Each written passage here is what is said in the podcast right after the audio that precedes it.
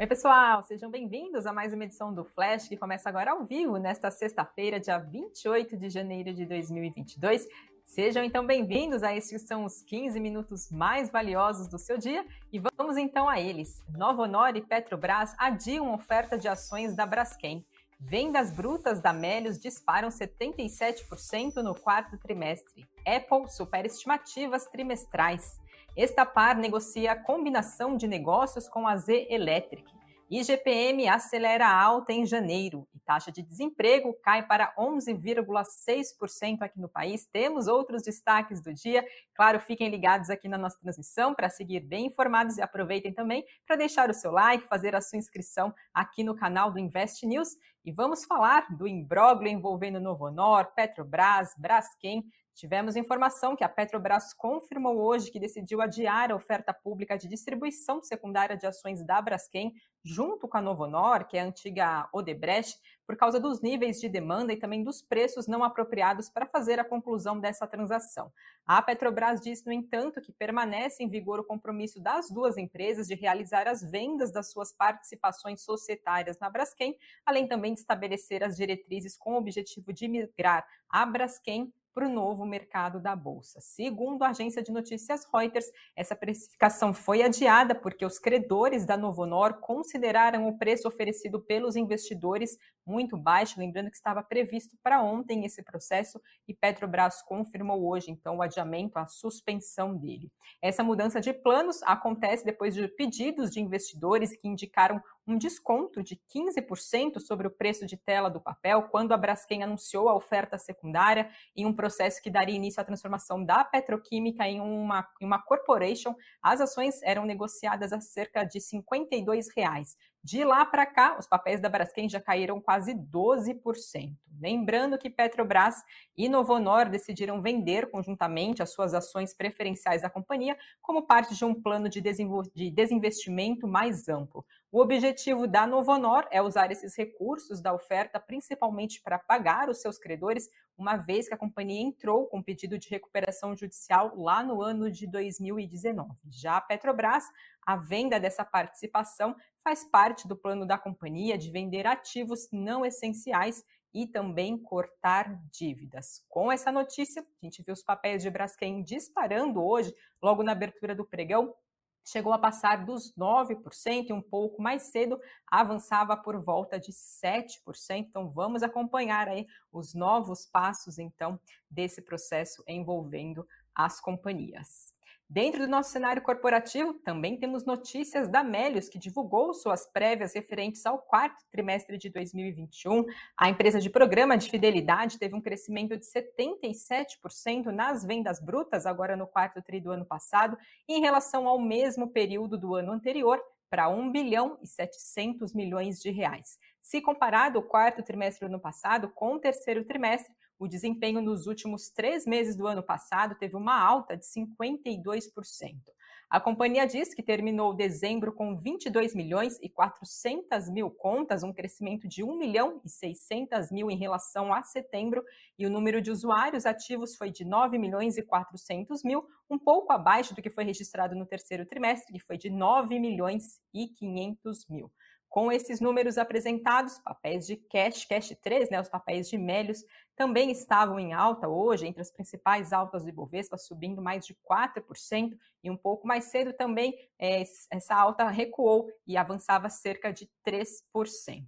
A XP Investimentos apontou que, de modo geral, tem uma visão positiva para o desempenho prévio operacional da companhia, uma vez que a empresa mostrou sinais de capacidade de capturar novos clientes, mas que, apesar disso, a companhia apresentou números mais tímidos de usuários ativos e eles acreditam que o ceticismo relacionado à segurança da informação de acesso pode dar peso para o papel da companhia, mas reiterou compra, recomendação de compra para os papéis de Mélio, Mélios com preço-alvo de R$ 8,00 por ação. BTG Pactual também comentou esses dados, diz que eles vieram acima das expectativas, mas as ações da companhia, segundo o BTG Pactual, vem enfrentando dificuldades recentemente, em parte devido a uma falta de momento para históricos de alta de crescimento, né, de empresas então relacionadas a esse setor, principalmente de empresas que ainda queimam bastante caixa. No entanto, o BTG Pactual disse acreditar que a empresa está no caminho certo, melhorando a sua equipe, concluindo fusões e aquisições, além também de estar agregando e entregando em excesso, e o caixa é positivo e que provavelmente vai ser lucrativo no futuro. Então, ficam aí duas avaliações sobre esse resultado de Melios, né, referente então, às prévias operacionais de 2021. Também temos números, mas agora lá de fora da Apple, as empresas por lá já estão divulgando seus resultados e a Apple apontou seu resultado agora do primeiro trimestre fiscal do ano de 2022, que foi encerrado em dezembro do ano passado e registrou lucro de 34 bilhões 630 milhões de dólares nesse tri primeiro trimestre fiscal da companhia. Isso representa um avanço de mais de 20% em relação ao mesmo período do ano de 2020. A receita líquida foi a maior da história da companhia, somando 123 bilhões e 900 milhões de dólares, o que representa um avanço de 11% na base anual. Esse resultado foi puxado pela receita de produtos, em especial pelas vendas também recordes de iPhone, que somaram mais de 71 bilhões de dólares, 9% acima do que foi registrado de outubro a dezembro lá do ano de 2020. E o negócio de serviços da Apple também, que abrange aplicativos pagos, como o Apple TV+, Apple Music, Apple Fitness, também teve um grande salto. A receita desses serviços aumentou 24% para 1 bilhão e 950 milhões de dólares, superando as expectativas do mercado. E a empresa também tem 785 milhões de assinantes pagantes nas suas ofertas, o que representa um aumento de 620 milhões um ano atrás e 750 milhões em relação aos dados do último trimestre da companhia.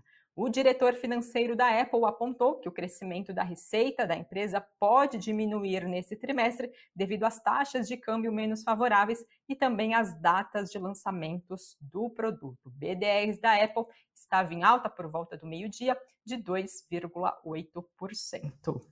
Voltando agora para o nosso cenário corporativo, temos novidades também da Renova Energia, que está em processo de recuperação judicial e informou que aceitou uma proposta que foi apresentada pela AES para compra de ativos da Renova no complexo Cordilheira dos Ventos, que fica no Rio Grande do Norte.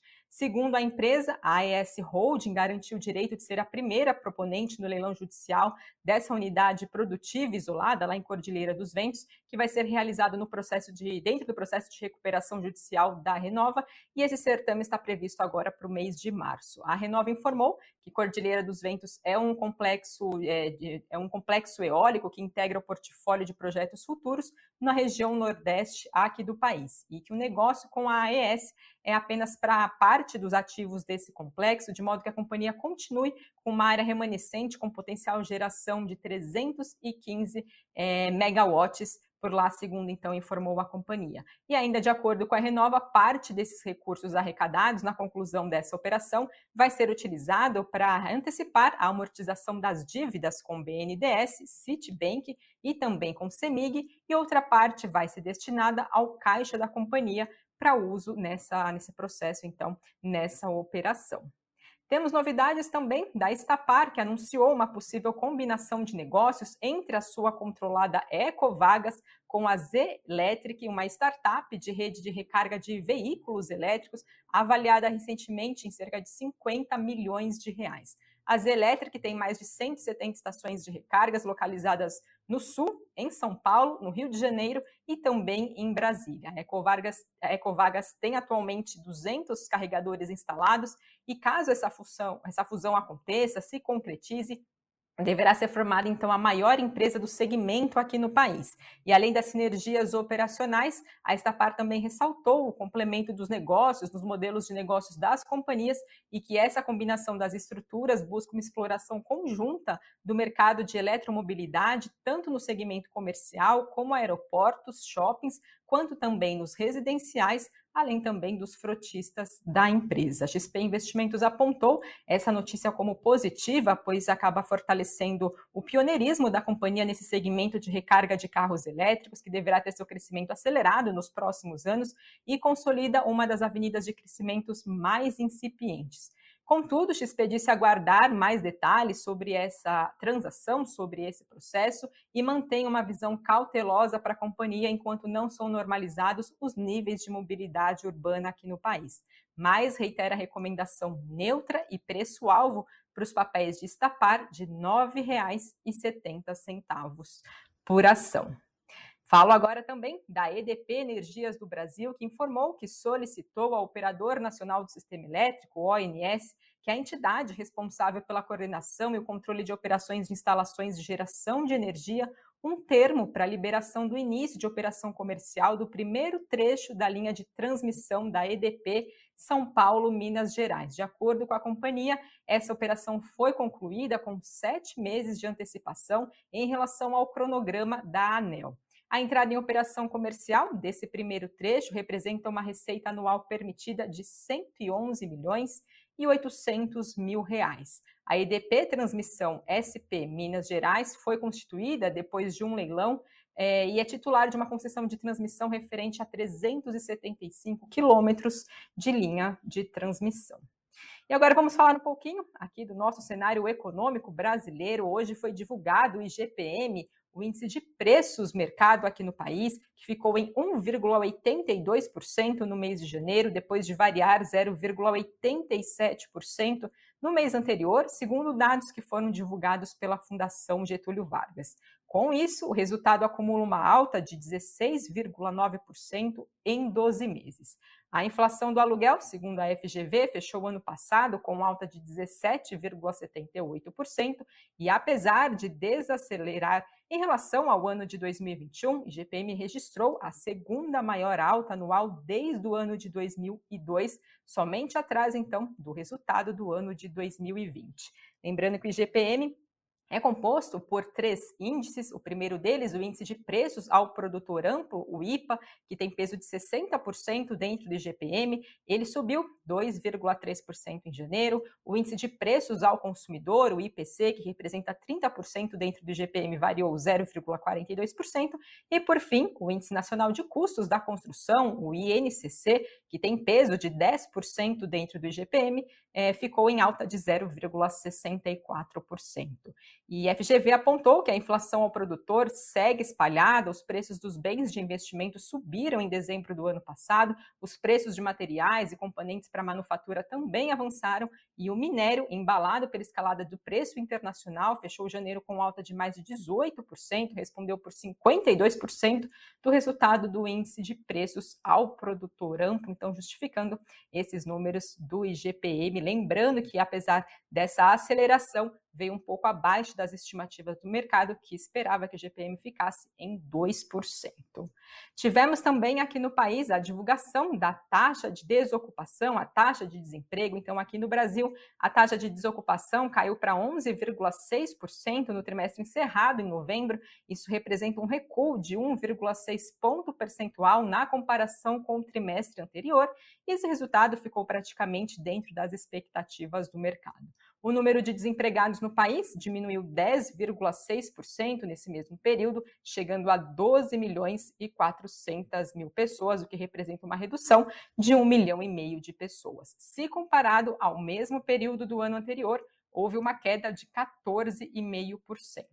Na comparação com o trimestre encerrado em agosto, o número de pessoas ocupadas aumentou 3,5%. Segundo o IBGE, esse resultado acompanha a trajetória de recuperação da ocupação e que pode ser visto nos últimos trimestres da série histórica da pesquisa, e esse crescimento também já pode estar refletindo a sazonalidade dos meses de fim de ano, o período em que as atividades relacionadas principalmente a comércio e também ao serviço tendem a aumentar as contratações aqui no país. Assim como nos trimestres anteriores, o número de empregados com carteira de trabalho assinada no setor privado aqui no país também aumentou, subiu 4% em relação ao trimestre encerrado em agosto, o que representa 1 milhão e 300 mil pessoas. Também houve um aumento de 7,4% no contingente de empregados sem carteira no setor privado, um aumento então de 838 mil pessoas. E, por fim, a taxa de informalidade aqui no país foi de 40,6% e se manteve estável em relação ao trimestre anterior.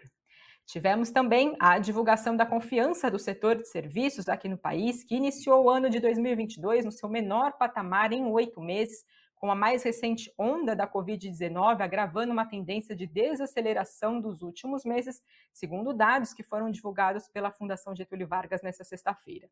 Então, agora em janeiro, o índice de confiança de serviços caiu 4,3 pontos, chegando então a 91,2 pontos. Essa foi a mínima desde maio do ano de 2021 e é a terceira baixa mensal consecutiva e a queda mais intensa desde março lá do ano passado. Segundo a Fundação Getúlio Vargas, esse resultado negativo desse mês parece refletir uma desaceleração que já vinha sendo sinalizada nos últimos meses, mas com o acréscimo de uma nova onda da pandemia, que além do cenário macroeconômico ainda difícil e de cautela dos consumidores, a volta de algumas medidas restritivas já impacta a atividade do setor e liga o sinal de alerta sobre o ritmo dos próximos meses. Lembrando que no início desse mês, dados do IBGE mostraram que o setor de serviços aqui no país apresentou no mês de novembro um avanço de 2,4% na comparação com outubro, a maior taxa de crescimento desde fevereiro do ano de 2021. E agora passo para falar para vocês do Ibovespa, o principal índice da nossa bolsa brasileira, estava em queda por volta do meio-dia de 0,68% aos 111.834 pontos. Dólar também caía 0,62% a R$ 5,38. E por fim, falando do Bitcoin, também em queda de 1,28% a R$ 199.538. E agora vamos saber quais são os destaques do Invest News nesta sexta-feira. O tema do Cafeína são as ações da BRF, que são vistas como as mais baratas do mundo no setor, né, uma das empresas de alimentos, das maiores empresas de alimentos do mundo, exportadora número um de carne de frango do Brasil, com portfólio de 30 marcas, com gigantes, né, como Sadia e Perdigão, teve as suas ações recomendadas pelo Credit Suisse então, no Cafeína de hoje, Sami e Doni trazem um raio-x da BRF, analisam a principal concorrente da companhia e será que vale a pena investir no frigorífico? Então, aproveite para você que investe ou também tem interesse em entender um pouco melhor sobre a companhia e investir no futuro para conferir mais sobre BRF. E no nosso site, que é o investnews.com.br. A gente fala sobre ações de commodities e bancos voltarão a ganhar força nas eleições de 2022. Conversei com especialistas para entender esse cenário de 2022 em específico, já que também tem um extra, né? Já que a gente teve dois anos de pandemia, quais podem ser os possíveis impactos, se avaliar os últimos cinco anos eleitorais aqui no país, ações de bancos, de commodities se destacaram como as mais negociadas dentro do Ibovespa. Então, conversei com eles para entender se a pandemia pode mudar o desempenho da nossa bolsa, quais podem ser os setores mais seguros, se a bolsa está barata agora em ano eleitoral. Então, aproveite para conferir esse conteúdo e, claro, as demais notícias do dia para seguir sempre bem informados e tomarem as melhores decisões de investimentos. E tem também dentro da programação do Invest News boletim às seis e meia ao vivo, sempre trazendo outros destaques que acabam repercutindo no dia para vocês seguirem bem informados. E agora vamos ver os comentários de vocês, o que vocês estão falando sobre as notícias de hoje. Sigefredo falando do conselheiro pede vista e a Anatel adia a decisão sobre venda da Oi Imóvel para Claro, Vivo e Oi vira e passa a cair, uma pedra no meio do caminho. A gente viu, né?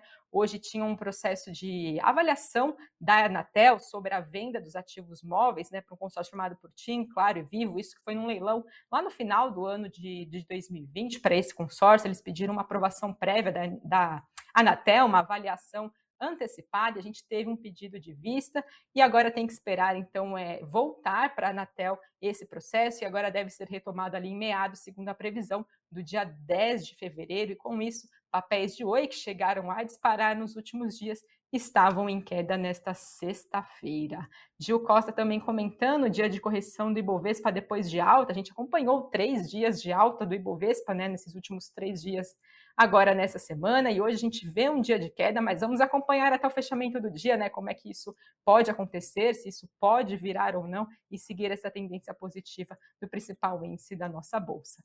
Pessoal, agradeço a todos vocês que nos acompanharam. Muito obrigada por estar aqui diariamente com a gente. Desejo um ótimo fim de semana e segunda-feira eu estou de volta. Até lá.